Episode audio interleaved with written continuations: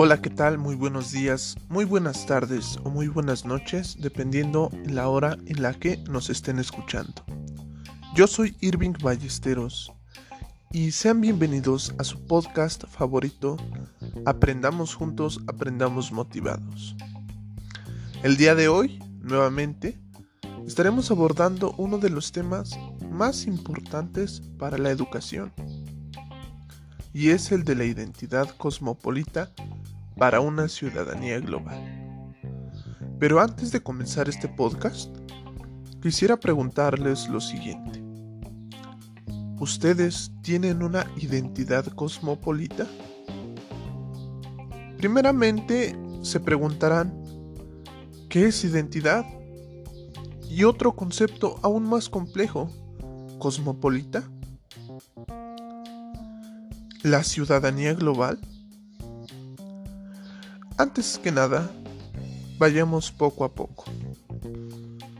Para entender al cosmopolitismo, es necesario revisar y analizar las raíces filosóficas. El cosmopolitismo proviene de la tradición estoica, desde la cual se formula por primera vez el concepto cosmopolita, con el que se pretendía reemplazar el papel central de la polis en el pensamiento político antiguo con el de cosmos, en el cual la humanidad puede vivir en armonía. Posteriormente, en el ciclo de las luces, Kant, en su escrito sobre la paz perpetua, publicado en 1795, introdujo la idea de derecho cosmopolita, que significaba la capacidad de participar y ser oído en las comunidades políticas en unas condiciones de diálogo sin restricciones artificiales y límites.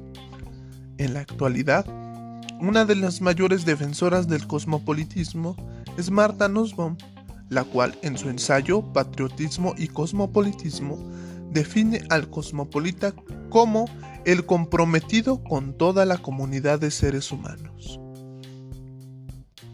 Si buscamos en Internet qué es la identidad cosmopolita o qué características tiene la persona cosmopolita o qué es cosmopolita, encontraremos un sinfín de definiciones desde diferentes posturas.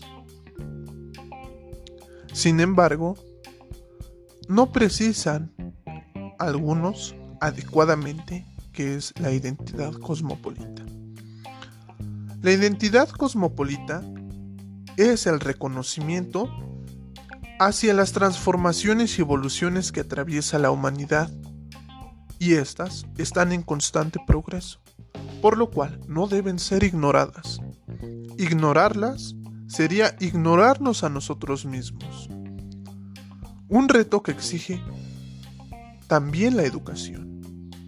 Porque cualquier transformación y cualquier evolución y cambio que se vive en la humanidad, directa o indirectamente va a afectar a la educación.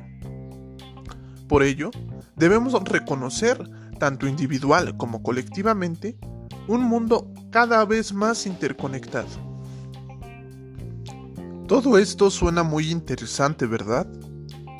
Pero antes de continuar, vámonos a comerciales. Ya regresamos con Aprendamos juntos, aprendamos motivados.